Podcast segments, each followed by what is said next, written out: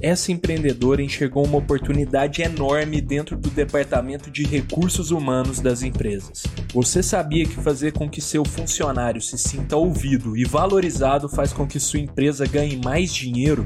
Pois é, enquanto diversas empresas olham para fora e valorizam apenas o bem-estar dos clientes, outras colocam o time junto com o cliente no centro e alcançam resultados fantásticos. E é por isso que a Pin People existe ajudar os RHs a atrair e reter as melhores pessoas para o seu time. Tudo isso e mais um pouco daqui 7 segundos.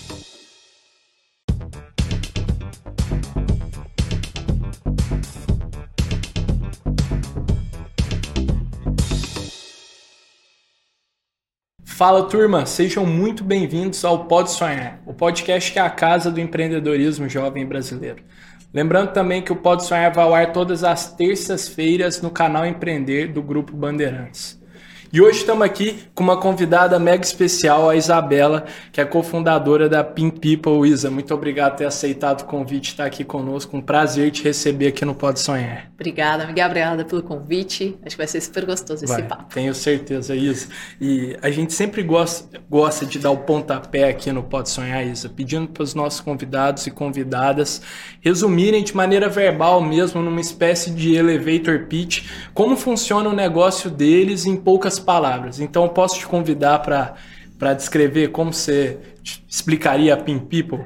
Lógico, vamos lá. A Pimpipo é uma plataforma de pesquisa para colaboradores é. e a gente tem um olhar de acompanhar a jornada completa de um colaborador na sua organização, desde o momento que ele entra até a hora da saída. Esses dados que a gente coleta né, os nossos clientes têm acesso a essas informações, a gente é muito forte em analytics, usando ali inteligência artificial para interpretar esses resultados também e ajudar no final do dia com que a liderança e o RH tomem né, decisões muito mais direcionadas por persona para melhorar a experiência do seu colaborador consequentemente, né, mexer em métricas de sucesso ali do negócio. Muito da hora, muito da hora. São vários temas. O RH dentro das empresas é um universo. Eu acho que é indiscutível que é a área por mais importante cuida das pessoas ali dentro. Então a gente vai, pô, tem muito que conversar diante desses temas. Isa, mas eu queria começar. Eu acho que é a primeira empresa no Pode Sonhar que tem uma relação, é, uma HR Tech né? Tipo, que tem a relação, atende especificamente os S, os RHs. Eu queria que você descrevesse como que é um dia a dia típico no RH dentro de uma empresa. O que, que essa área costuma olhar dentro das organizações? Bom, eu acho que essa.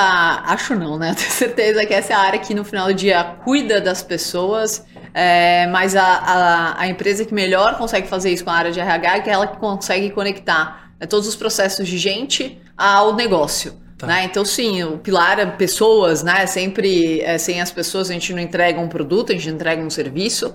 Né? Então, obviamente, é fundamental, mas a área de gestão de pessoas, né, ela tem um papel fundamental de compartilhar melhores práticas, de dar um pouco de direcionamento é, de entender o que está funcionando numa área, numa outra área, de repente não está funcionando tão Legal. bem, né? Compartilhar entre, entre elas ali, né? Fazer benchmark interno, que eu sou super a favor, mais que benchmark externo, é importante, né? Saber como é que os nossos concorrentes, as outras empresas uhum. estão trabalhando. Mas eu entendo que cada empresa tem a sua própria cultura, seus próprios valores. O que funciona, de repente, no seu dia a dia não vai funcionar na outra empresa. Perfeito. Então, é, para mim, a área de, de, gestão de pessoas tem isso, né? Compartilhar melhores práticas, olhar um pouco o mercado e, e garantir que as pessoas ali estejam bem, né? É, focadas, é, com clareza do que, que é o seu papel, é, para conseguir, acho que, entregar maiores resultados para a organização como um todo. Legal, legal, Isa, muito bacana. Isso é muito legal que você falou e eu, estudando sobre a Pin vocês também têm essa veia muito é, bacana de estudos, assim, de, pô, o que, que tem de dados sobre isso, como que a gente pode tomar decisão com base nos insights que a gente tem a partir de estudos publicados e tal. E como que você avalia que é a importância de ter um colaborador engajado, é, pô, feliz no seu ambiente de trabalho? Isso tem, tem dados que mostram que isso tem aumento, gera aumento na produtividade das empresas, traz mais resultados? É, com certeza, é muito difícil medir, né, no é. final do dia, quanto que né, trabalhar a experiência do colaborador é, traz mais resultado, né? Mas tem uma grande discussão entre conectar o que a gente chama aqui de employee experience, né, o, o EX com o CX, né, com customer experience. Legal. Então, no final do dia, essas duas coisas estão super interligadas. Eu tenho colaborador ali que trabalha só para receber o salário no final do mês, pode ter certeza que ele não está entregando o seu máximo. Se tiver um colaborador que está contribuindo na construção do seu negócio, está engajado, né? Ele está entendendo que é, o, o, o, momento que ele está vivendo ali dentro da organização está fazendo sentido na sua vida, que ele está se sentindo desenvolvido, que ele tem potencial de crescimento, é, que ele se sente útil, né? Tudo isso vai fazer com que ele entregue muito mais. A consequência disso é você ter uma empresa, né? Seja ela de produto ou serviço, no final do dia você tem contato muitas vezes com o consumidor final. É. Né? Se você tem pessoas felizes, ela transmite isso, né? ela atende melhor o seu cliente, ele, ele, ele, o, cada colaborador né, tem o poder de é, fidelizar ainda mais um cliente, esse cliente comprar de novo com você, não olhar para o lado e comprar da concorrência. Né? E outro ponto super importante que você trouxe aqui, falando, né, muito é importante de dados né, nessa relação. A gente gosta de falar que se a gente não tem dados, vamos com a minha opinião né? Quem grita mais alto, quem tem o cargo mais alto. A partir do momento que você traz dados para uma discussão, você quebra isso. Né? Você dá a oportunidade é, de mostrar um outro lado, que às vezes a gente não tinha tanto conhecimento e não sabia que isso estava tão doído, tão dolorido para os colaboradores. E aí vem a reflexão do lado da organização de olhar para aquilo e falar: a gente vai fazer alguma coisa em relação a isso? E se a gente for fazer, o que, que a gente vai fazer? Legal. E se a gente não for fazer, não tem problema, porque a gente não vai ser a melhor empresa para todo mundo. Né? Essa também é. tem que ser uma, uma clareza, né? É, a gente, como organização, tem que ter essa clareza. E se a gente não for fazer alguma coisa que está impactando a experiência do nosso colaborador, vamos ser transparentes em dar uma resposta. Né? E não deixar ele com uma expectativa, uma falsa é. expectativa que você um dia vai fazer. Então, quando a gente traz dados né, e coloca ali o. É, é, no final do dia, quando a gente fala de experiência do colaborador, é colocar o colaborador no centro. É tá. ouvir ele, dar voz para ele, né? E o segundo passo que é super importante é o que, que a gente faz com tantos dados, tantas informações para no final do dia conectar isso com métricas de sucesso do teu negócio, né? Vender mais, é. É, gastar menos com turnover de colaborador, porque é um custo, é. é fidelizar mais clientes, e aí por diante. Pô, é muito claro para mim isso.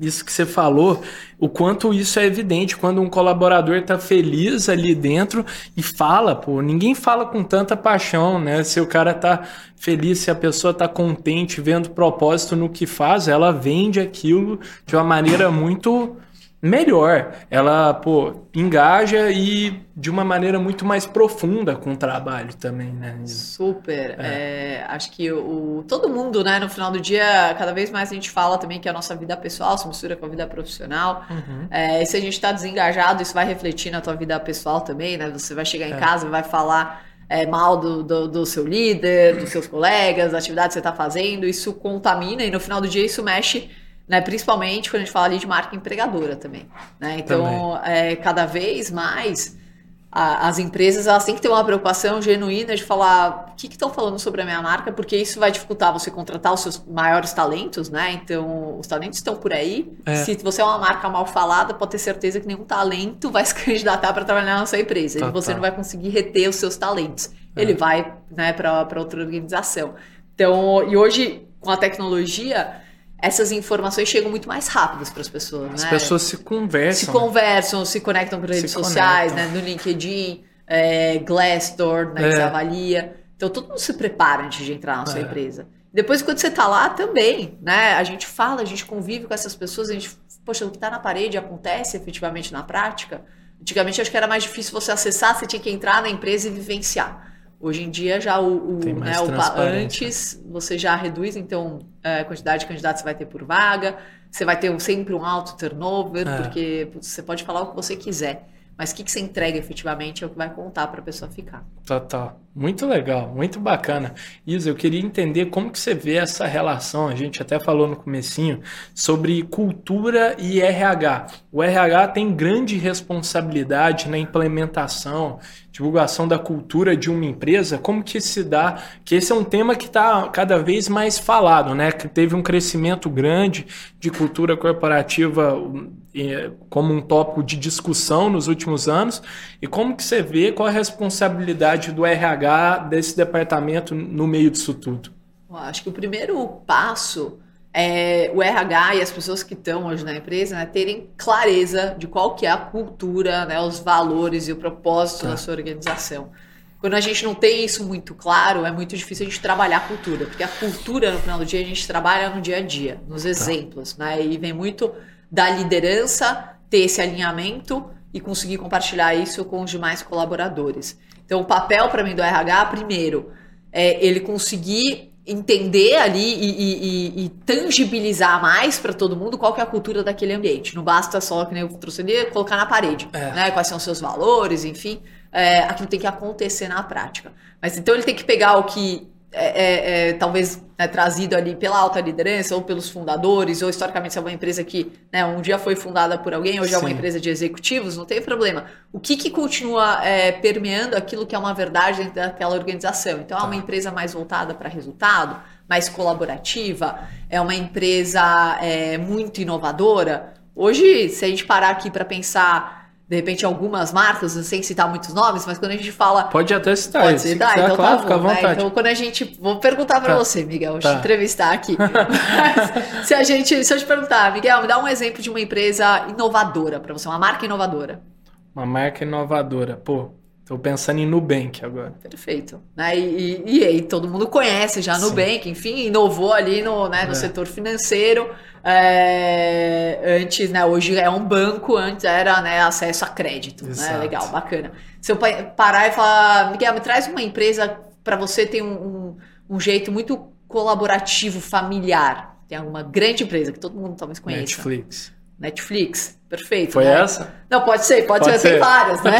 Mas Netflix te passa isso. Passa né? isso. Então, não, diferente, não te passa, poderia passar também inovação. Talvez é. para algumas pessoas passe inovação. Ela, Verdade. Ela trouxe inovação no seu mercado, Total. né? Disruptou, mas hoje, talvez já consolidado e mais conhecido, o que está sendo destaque né, para você, Miguel, na empresa é. Netflix é é colaboração, é um ambiente mais familiar. Sim. Legal. Quando você, se você tivesse né, que escolher e trabalhar é, no Nubank ou no Netflix, qual que você escolheria hoje? Hoje. Boa, boa pergunta. Eu acho que eu iria para Netflix hoje. Perfeito. E aí tem N razões que te fazem querer ir pro ah, Netflix. Tá? É, e, e, é, e, é, isso que as pessoas hoje fazem quando elas vão decidir né, ir trabalhar numa organização, ficar numa organização. E Quanto mais a marca conseguir ter clareza de quem ela é para fora, pode ter certeza que ela vai contratar melhores pessoas, vai conseguir trabalhar a retenção dessas pessoas, vão ser pessoas que vão estar mais é, fidelizadas por mais tempo na sua organização. Legal. E tem marcas que talvez a gente pense e fale, hum, eu não sei exatamente o que ela é. é. É mais difícil contratar, pode ter certeza que essa marca sofre mais com essa marca empregadora, é, sofre mais para trabalhar a retenção porque isso não está claro ainda. Então, tá. esse primeiro passo de ter muita clareza é extremamente importante né, para o RH, e depois o papel do RH é garantir que as pessoas estejam né, vivenciando aquela cultura que é o que ela quer passar. Legal. E se não tiver, vão ser os ruídos. Né? E cada vez a gente pode revisitar os nossos valores. Eles não são estáticos, tá? É. Eles são o norte, mas eles podem ser revisitados de tempos em tempos, conforme né, a tua estratégia como negócio, é, conforme o que a gente tem hoje de geração no mercado, o que, que as pessoas estão buscando, a gente tem que se adaptar também. Mas uma vez que a gente se adapte,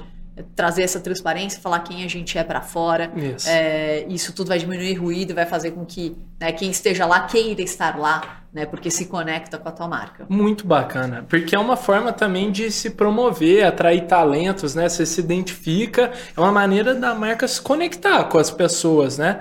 Pô, até eu consigo ver com clareza isso como uma forma da marca não só beneficiar os resultados, os colaboradores estão ali dentro, mas pô, todo mundo que está de fora vendo como a empresa se comporta e tal. E eu acho que essa transparência, como você falou, Isa, tá cada vez mais chamando a atenção das pessoas. Elas querem saber se a empresa é, respeita os colaboradores, se é um lugar bacana de se trabalhar. E você acha, Isa, que essa é uma vantagem das marcas pequenas que tem os, pô, os fundadores estão ali dentro do negócio, sabe quais são os valores que estão ali dentro, eles são as próprias pô, pessoas que tiraram da cabeça e fundaram um negócio. Porque às vezes a gente ouve por aí que o RH, pô, vou olhar o RH quando tiver mais de 30 funcionários, sei lá. Mas, pô, quando for uma empresa maior. Você acha que essa é uma coisa que as startups, pequenas empresas podem se beneficiar? Elas super podem se beneficiar. Eu sempre digo que a gente tem que ter muita clareza do que, que a gente tem para oferecer né, para o nosso colaborador. Então, quando a gente é pequeno, como organização em número de colaboradores, pelo menos, é, tem os pontos fortes de ser pequeno. Né, uma, você vai dar uma autonomia maior para as pessoas, você vai dar um espaço, né, os colaboradores estiverem entrando, estão falando com os donos do negócio, né, não é. tem uma cadeia ali hierárquica é. até chegar para eles. É, muita, é, é, é, muito dinâmico, agilidade, ela não é burocrática, né? Tem, tem coisas é, é, é, que normalmente, né, startups assim acabam oferecendo. pode ter suas diferenças? Pode, né? Depende também de quem é o, o dono daquela organização, porque uma empresa pequena, o, acho que a cultura e os valores é, tá muito conectado com, com o empreendedor, fundador, né? O é. fundador. Total. Não adianta, né? É. Então, se eu vou pegar um exemplo da Pim People, a Pim People no final do dia é uma empresa é, eu, eu, gosto de falar, familiar, né? Os do, o, o, do, dos quatro, né? Dos nossos ali três sócios fundadores, a gente tem o Caíto, que é o CTO, o Fred, que é o CEO, e eu, como sócios fundadores. Fred eu somos casados. É natural que a gente entregue, né, para nossa empresa até hoje um ambiente um pouco mais familiar, legal, né, colaborativo, enfim, porque é assim, Sim, é, é de onde a gente veio, né? É. É, o Caíto já tá com a gente também há um tempão, então já, já faz parte, né, do, do negócio. Eu brinco que o Caíto é, é o amante do Fred, né? Porque o, o relacionamento aqui tem produto. É produto e produto, né? O, o Fred cuida é, de SEO, mas olha muito para produto, e o CTO, então tudo caminha junto, eles são os amantes ali. E eu fico um pouco de lado nesse relacionamento. Mas é isso, é um ambiente que a gente cria, né? É um ambiente muito familiar, de troca, transparência.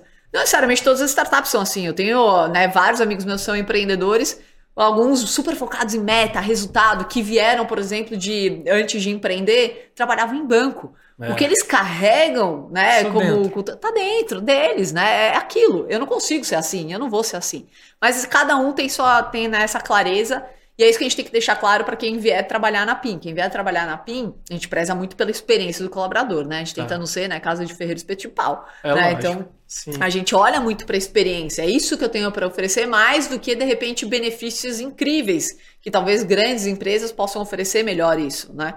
Então, quando a gente tem muita clareza do que, que a gente tem de melhor, né, e o que, que a gente acredita, a gente coloca isso para fora e acaba atraindo pessoas que querem vivenciar isso né, naquele momento de vida. Legal. Então, eu acho que é, é, um pouco mais fácil, mas é, vale a reflexão. A gente começou né, a fazer esse trabalho também de ter muito claro qual que é o nosso propósito, a nossa missão, os nossos valores, uhum. é, vai, vou dizer, nos dois, três últimos anos.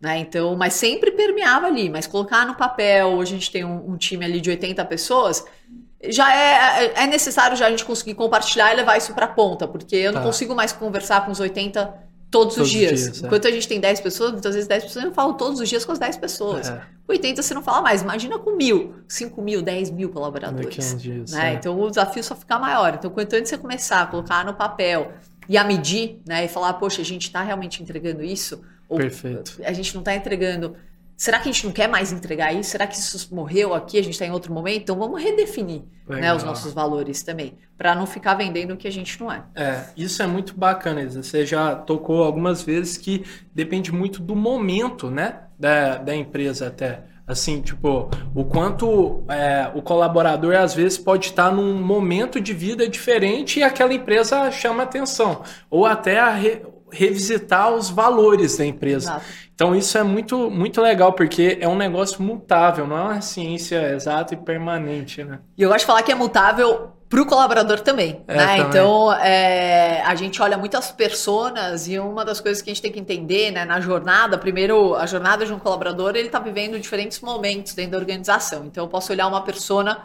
considerando, por exemplo, o novo empreendedor, o novo colaborador que entrou na sua organização né? Um novo é, tá ali há uma semana, uhum. duas semanas, a jornada que ele está vivendo, o que, que ele está vivenciando é completamente diferente de quem já está há três, cinco anos na sua empresa. É. Né? As razões pelas quais ele decidiu vir na sua empresa, ele está começando a entender se é aquilo mesmo, se não é. Então ele precisa de uma atenção diferente. Quem já está há 3, 5 anos na sua empresa, está buscando outras coisas. De repente está é. buscando uma promoção, uma movimentação, né? Ele quer, é, ele tem outros interesses, né? Tem esse olhar e tem o olhar também do momento de vida de cada pessoa, que também é mutável, né? Então, eu sempre gosto de dar o exemplo de, por exemplo, mulheres que voltam da licença maternidade. Elas já trabalhavam naquela empresa, elas muitas vezes no primeiro filho, vamos dizer assim, uhum. ela não era mãe. Né? A dinâmica que ela tinha de trabalho era outra. Né? O horário, a flexibilidade que ela tinha era outra. Ela foi lá, engravidou, sai de licença maternidade, volta.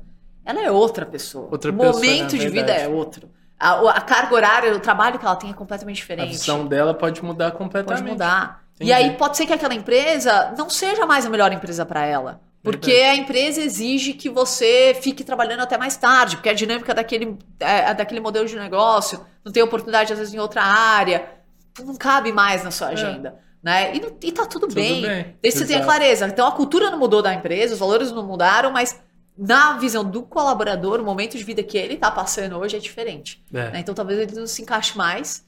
E aí ele vai sair, né, naturalmente, da empresa. Não, não um exemplo, tá? Peguei ele de licença maternidade, não querendo que a pessoa depois volte e não queira trabalhar. Uhum. Tem um monte de gente que vai continuar na empresa, é. a empresa super consegue atender aquele, aqueles horários. Vou pegar a Pinha até como exemplo. Uh, pessoas saem de licença maternidade e voltam. Poxa, se antes aquele time tinha uma reunião às 6 horas da tarde e, é, estava tudo bem para todo mundo antes, agora de repente podemos mudar para as três da tarde, porque às seis é o horário que você busca seu filho na creche, ou que você está dando jantar, você vai colocar ele para dormir. Né? Então não adianta o horário dessa reunião. Sim. É possível, é possível. Tem negócio que isso é possível ser feito, tem negócio que não é possível. Né? E aí a gente vai entender juntos, entendendo né, como é que a gente encaixa é, o momento de vida dessa pessoa, ou, né, infelizmente não vai dar certo aqui, eu quero que você seja feliz, eu tô vendo que isso está te incomodando, não faz mais sentido. Né? Muito né? Também legal. faz parte. Muito bacana, muito legal o cuidado que vocês têm, Zé. Pô, os empreendedores aqui, a gente conversa no Podstart, sempre olham com muito carinho, assim, tem que ouvir o cliente, ouvir o cliente também tá certo, tem que ouvir o cliente, mas às vezes deixa de lado uh, ouvir o, colaborador, interno, né? cliente é interno. Então, pô, vamos continuar batendo esse papo. Eu acho que tem uma dúvida muito legal que vai ser muito bacana ouvir sua perspectiva, mas antes eu vou dando um recado para a turma que está nos assistindo no canal do YouTube do Pode Sonhar Podcast ou no Poder 360 deixa o episódio rolando aí. Mas para quem está nos vendo no canal Empreender do Grupo Bandeirantes, a gente está indo para os comerciais e volta já já.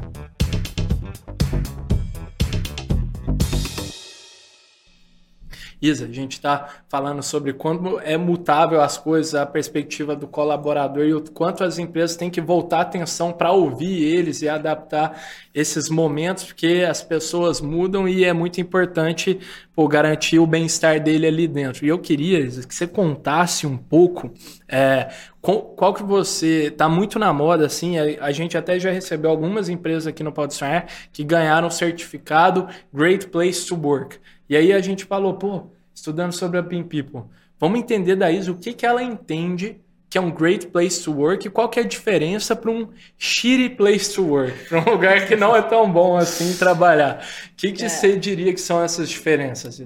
Uma, é, de, o que é uma boa empresa para mim, Isabela, pode ser, não pode ser, né, para você, Miguel, uma boa empresa. Tá? Então, Imaginei que, que, você ia é, é, Isso é super importante a, a, gente ter essa clareza. Por isso tá. que eu brinco que o jardim do vizinho sempre parece mais verde do que o nosso, mas não necessariamente ele é bom para você, é. tá? É, então acho que essa é a primeira, esse é o primeiro cuidado que a gente tem que ter. Mas obviamente tem coisas que da grande parte da sociedade as pessoas não gostam de um ambiente de trabalho, né? É, exemplo, uh, trabalhar muito todos os dias de forma exaustiva, não ser reconhecido é, e não ter de repente um momento que a gente precisa falar calma, agora eu preciso respirar, né? Eu preciso descansar. Então, ser 24 eh, por 7 por muito tempo.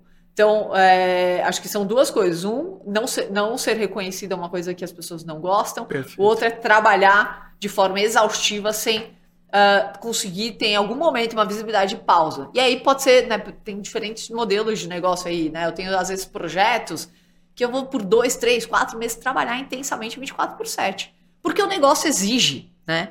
É, quando ele exige, eu entendo e eu sei que tem um prazo para acabar. Né? Tá claro. Agora, se eu estou dentro de uma organização que não teria necessidade de ser um trabalho de 24 por 7, ou que aquele prazo está se é, prorrogando por muito tempo, né? A gente errou é, e ninguém está ali com cuidado para cuidar da gente, é, tem alguma coisa de errado. A gente não quer ficar trabalhando. Né, nessa, nesse ambiente. Então é muito fácil é. falar em ambientes que as pessoas não gostam, né? Que não são reconhecidas, uh, que não tem uma remuneração justa, que não dá espaço uh, ah, para grupos minoritários, por exemplo, crescerem, se desenvolverem, que ninguém está olhando para isso, são ambientes cada vez mais, né, acho que é, ignorados ali pela, pela própria sociedade. Uhum. Uh, fazer as coisas do jeito certo, né? Tá. Então, sem é, buscar atalhos. atalhos. É, então, acho que tem coisas que algumas empresas acabam é, passando. Tem algumas empresas que percebem e falam: opa, precisamos mudar, né? E, e, tem outras empresas que continuam levando aquilo e, e não vai ser uma boa empresa para ninguém, tá? É. Então, é. sempre vão ter, assim como a gente brinca, brinca não, né? Fala que tem o empreendedor da oportunidade e da necessidade. Eu é. também tenho o colaborador da necessidade, quem tem que ganhar um salário ali que vai é, se sujeitar a muitas coisas? Verdade. né? Infelizmente. Mas acho que cada vez mais, com a transparência, com esse acesso, fácil acesso de informação, isso está acabando. É. Né? Então, acho que é muito mais fácil falar das, né, das shitty companies. Perfeito. É, e as great companies depende né, do que, que você está é. buscando. Perfeito. Muito legal, muito bacana, Isa. E eu queria também entender, Isa, como que você decidiu fundar a Pin People? Assim, você falou que empreende junto com o seu marido também. É, e como que foi? Foi um insight que vocês estiveram juntos lá atrás? Como que vocês enxergaram essa oportunidade? É, vamos hum. lá, acho que eu, eu sempre. Eu, eu, eu, gosto de falar que eu, eu, sempre tive o sonho de empreender, mas Legal. não necessariamente é uma verdade, assim, porque enquanto eu estava na faculdade, é, eu venho já de família, de uma família empreendedora e uma curiosidade é que eu sou a quarta geração da minha família empreendedora, onde marido e mulher trabalham juntos. É mesmo? Então parece que é algo meio que, né, um imã ali, né? Outra alguém que queira trabalhar com você, enfim. É, é, então, hoje olhando para trás, eu falo, nossa, curioso isso. Mas é. quando eu estava na faculdade, é, até pela experiência de vir de uma família empreendedora, de um negócio mais familiar, né, um conhecido, multinacional, enfim, eu tinha o sonho de trabalhar em multinacional. Tá. Né? Então, é, enquanto estudando na faculdade, eu procurei falei, não, vou fazer. Eu já trabalhava com meu pai, eu sempre gostei muito de, de trabalhar, muito mais do que estudar, então não sou um perfil é, acadêmico, uhum. de estudo, eu gosto de aprender na prática, tá. sempre foi. E por isso que eu comecei acho, a trabalhar cedo, porque eu gostava da dinâmica de empresa. Mas trabalhando numa empresa familiar, que eu tinha que né, fazer até o, o, o, trabalho ali de, de office woman, né? Uhum. Vou falar assim. Então é ir no banco, né? A, a 20 anos atrás, levar cheque, tá? Então, tem várias coisinhas assim que você fala, nossa, coisa antiga. E eu ficava questionando, tipo, sem, sem software, sem sistemas, né? Um negócio muito é, é, ainda antiquado. Eu olhava para aquele negócio do meu pai e falava, não, eu quero trabalhar multinacional. Multinacional deve tudo funcionar, aquele glamour, né? Ser expatriado, ter experiências fora, enfim. Então chegou uma hora que eu falei, não, vou me candidatar aqui em cinco marcas que eu admiro e que eu quero trabalhar. E gostava já de RH, é, o Fred brinca que eu gosto de tudo que é livro de autoajuda. É, enfim, então eu gostava de RH, escolhi RH é, como a, a, área que eu queria é, trabalhar. Selecionei cinco empresas, falei, dessas cinco, a que eu for aprovada primeiro é a que eu, eu vou, vou falar sim. Né? Tá. Se as outras também falarem, eu vou ter que falar não, porque eu já aceitei uma que eu quero muito. Então, eu sempre também tivesse muito essa preocupação de buscar empresas nas quais eu acreditasse oh. na cultura, nos seus valores, acho que isso já estava dentro de mim. E acabei indo trabalhar numa multinacional, que foi a Realpool, que é dona da Brastemp, da Consul, Legal. em RH. Sim. Fiquei ali um ano, uma super escola, super experiência. Tem muito do, do glamour de multinacional, mas no final do dia eu falava, gente, quanta burocracia, né? Entendi. E eu, obviamente, era estagiária e, e tinha muito conhecimento do, do meu, né, é, é, do limite, né, da onde eu poderia ter de acesso de uhum. informação, enfim. Mas eu sentia muita falta de conexão com o negócio, né, na ponta. Então, o RH é uma área, né, digamos, ainda em muitas organizações como o back office, mesmo na Realpo já era uma área é, é super para frente, já tinha um conceito, tinha acabado né, de nascer ali em 2008, 2007, o conceito de business partner, então uma área de gente muito conectada a negócio, que era onde tá. eu trabalhava. Mas mesmo assim eu sentia falta do, puxa, quero saber mais da ponta, o que está acontecendo, enfim. Entendi. E acabei que eu conheci, é, falei, não, vou sair daqui, é, é muita burocracia, muito restrito, tá. eu quero mais. E eu conheci a Endeavor, fui para Endeavor, Legal. fiquei na Endeavor é, quatro, quatro anos é, cinco anos, acho que uhum. na, na, Endeavor, contato com vários empreendedores de alto impacto, vários mentores são exemplos para mim até hoje. E acho que ali, aquela veia mais empreendedora que já vinha da minha família, acendeu ainda mais. Acendeu. E aí eu saí da Endeavor sem saber o que eu ia fazer, mas com o objetivo de empreender tá. na área de RH com tecnologia. Já sabia, já tinha essa clareza. Eu, tinha clareza que era usando tecnologia na área de recursos humanos, que eu sabia que era uma área que tinha pouca tecnologia Isso foi em né, que ano? Hum. Isso foi em 2014, 2015. Tá. É, e ali, aí eu fiquei quatro meses conversando com o mercado, conversando com a rede de mentores que eu tinha adquirido na Endeavor. Então, Perfeito. assim, a rede de relacionamento é tudo na vida. Conversando, conversando com empresas, enfim. Até que a gente teve uma ideia, é, eu conversando com o mercado, até então eu estava sozinha. No início da PIN tinha uma outra, outra sócia que eu tinha conhecido, inclusive, na Endeavor. Uhum. É, acabou começando a empreender comigo na frente de matching de fit cultural, que era um problema que a gente queria resolver. A gente contrata pela competência técnica. Mudou, então. Mudou, a gente pivotou. pivotou né? Então a gente começou com matching de fit cultural, vendendo para recrutamento e seleção. Legal. E em 2018, finalzinho de 2018, aí já a minha sócia tinha começado comigo, não estava mais com a PIN, entendeu que empreender não era muito né, é. o que ela queria. É, o Fred, eu brinco, estava sempre comigo, né? Então a gente já estava junto, a gente era recém-casados, então ele já tá, mas ele tem outro negócio dele. Mas sempre ajudando. Quando foi ali 2016, é, eu que, buscando outro sócio por meio de mentores, todo mundo falou, mas e o Fred? Por que não o Fred? Por que não o Fred? A gente falou, opa, tá aí, né? Por que não? né? E ele já tá super envolvido, né? Já era praticamente um mentor ali dentro da PIN acabou se juntando. Depois a gente encontrou o Kaito CTO, passaram alguns que acabaram não dando certo. Que legal. Super na jornada. Em 2018 a gente pivota o nosso negócio. É um momento, acho que, super importante da PIN, muito difícil, né? Você abrir mão do que você estava fazendo, tinha geração de receita, mas que a gente entendia que ou a gente ia ter que dar um passo é, que não era o que a gente queria, no sentido de modelo de negócio e crescer, ampliar o que a gente fazia para outras frentes, e que a gente não queria, a gente queria sempre ter um negócio que no final do dia impactasse o colaborador. Né? E aí a gente começou a estudar esse mundo de EX, é, viu que nosso produto já tinha um pezinho em EX, mesmo no Fit Cultural, a gente é. acompanhava o primeiro ano de todo mundo que tinha sido contratado, gerando Entendi. insights para a empresa. Legal. E a gente expandiu isso para a jornada inteira. E aí, em 2019, a gente é, se posiciona como plataforma de Employee Experience e aí acho que foi ótimo, difícil, mas hoje acho que é uma mudança muito é, legal. certa. Muito legal, Isa. Muito bacana. E hoje vocês já estão com quantos clientes assim? A gente tem mais de 100 clientes. É, o nosso foco são grandes organizações, enterprise. Então eu, eu foco, né, todo o meu comercial em vender para empresas com mais de 500 colaboradores,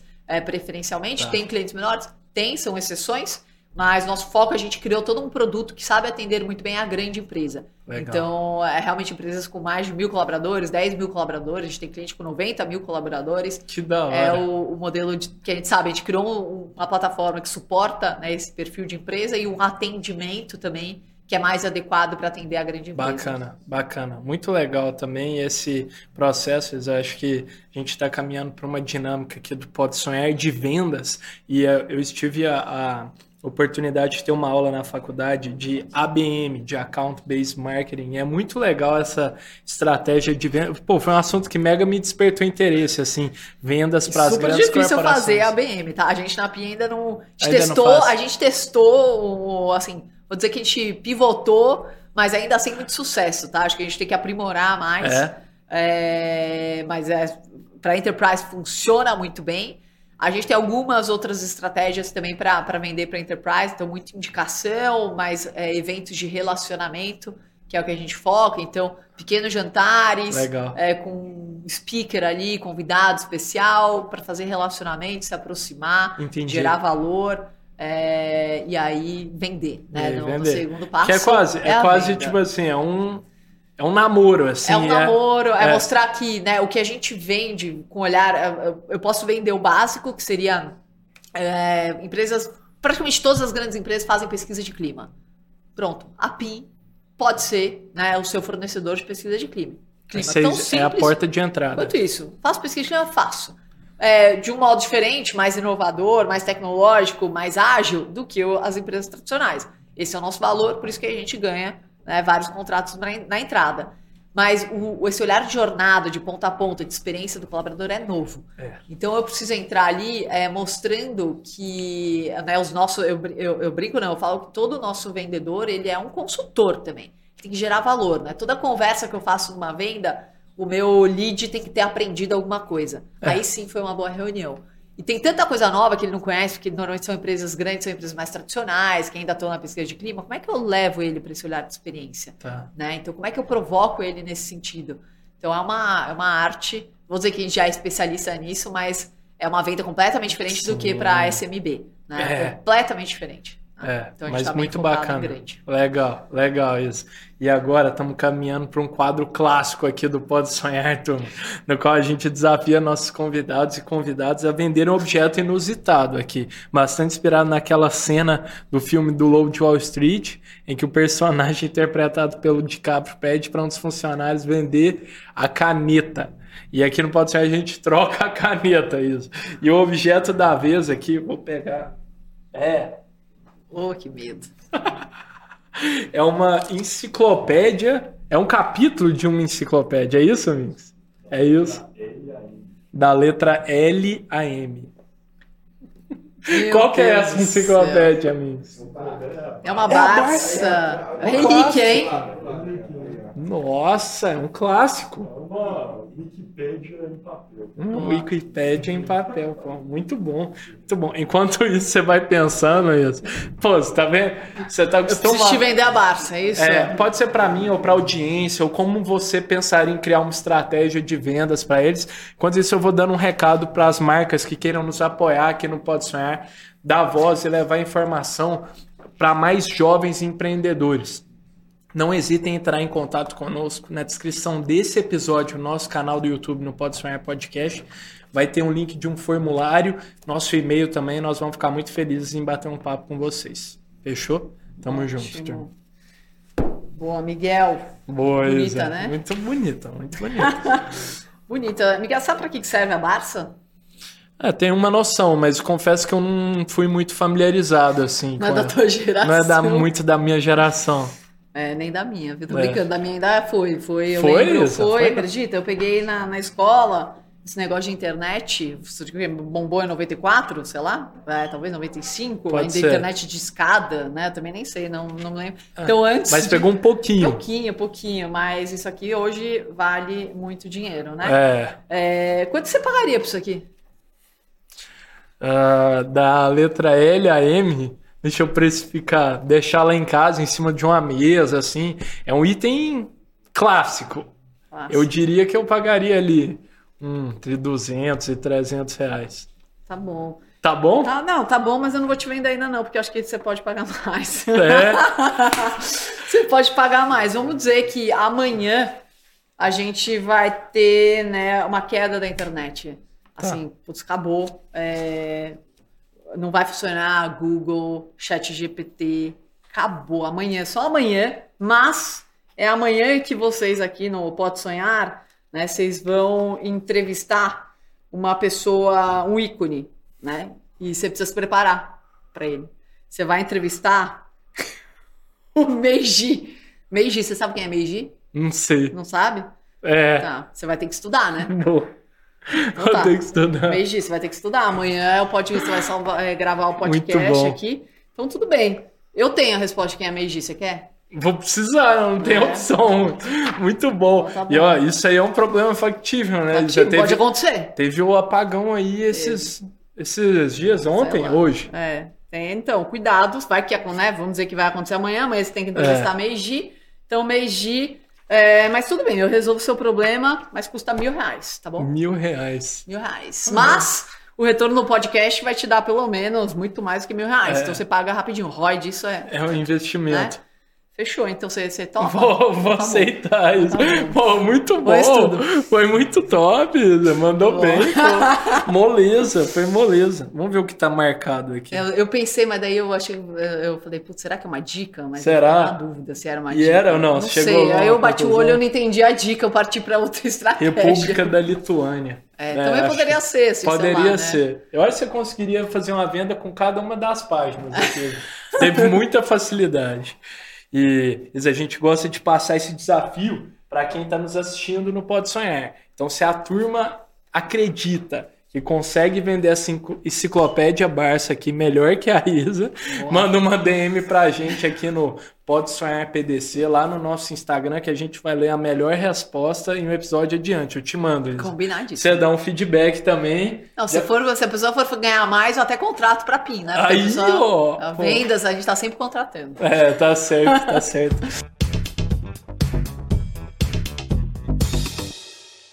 Eu queria também, agora voltando para o tema do nosso episódio, entender dentro de IEX tem vários temas, tem várias verticais super importantes para um negócio. Eu queria que você explicasse, assim, talvez as três principais que você acha que uh, mais relevantes, assim, as que os clientes da PIN mais relatam, pô, isso aqui gerou valor demais para a gente e se você acha que uma empresa pequena já consegue incorporar isso nas organizações.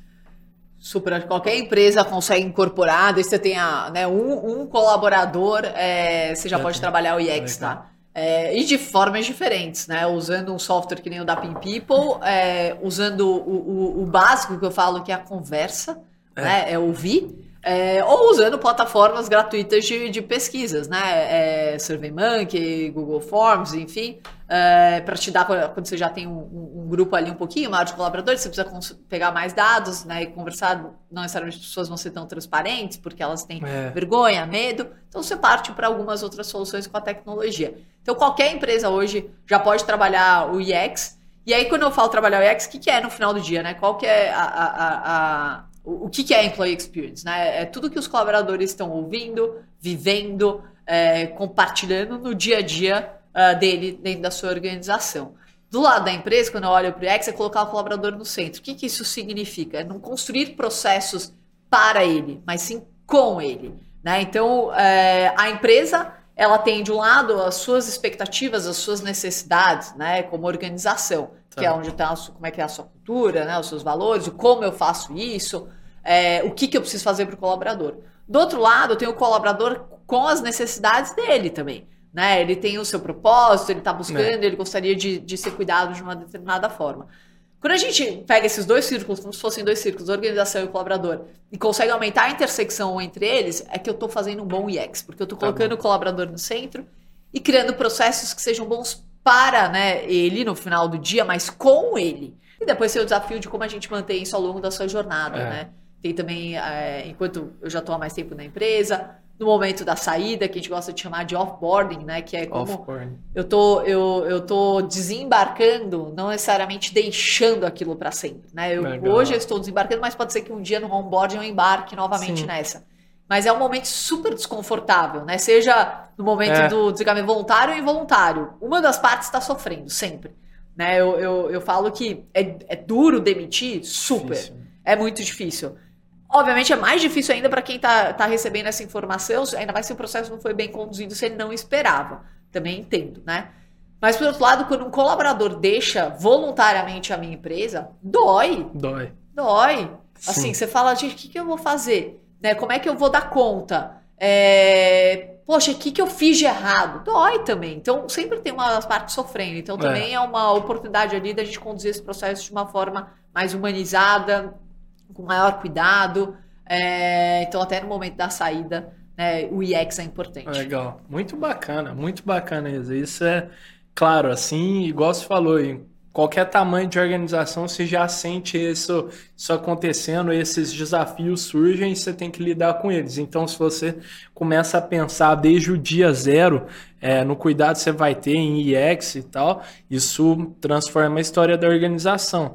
E Isa, eu queria, a gente viu estudando sobre a Pin People também, que vocês olham para um carinho muito grande, para um tema que também está cada vez ganhando mais importância, a importância merecida que tem, que é a diversidade dentro do ambiente de trabalho. Eu queria que você desse sua perspectiva é, como empreendedora e também conhecendo o mercado, os RHs pelo, pelo Brasil, é, de qual a importância das empresas de olharem para a diversidade e o que vocês acreditam que isso traz de valor dentro da organização, que eu vi que vocês têm vários estudos também é, analisando os dados do valor que isso traz para as empresas. Boa.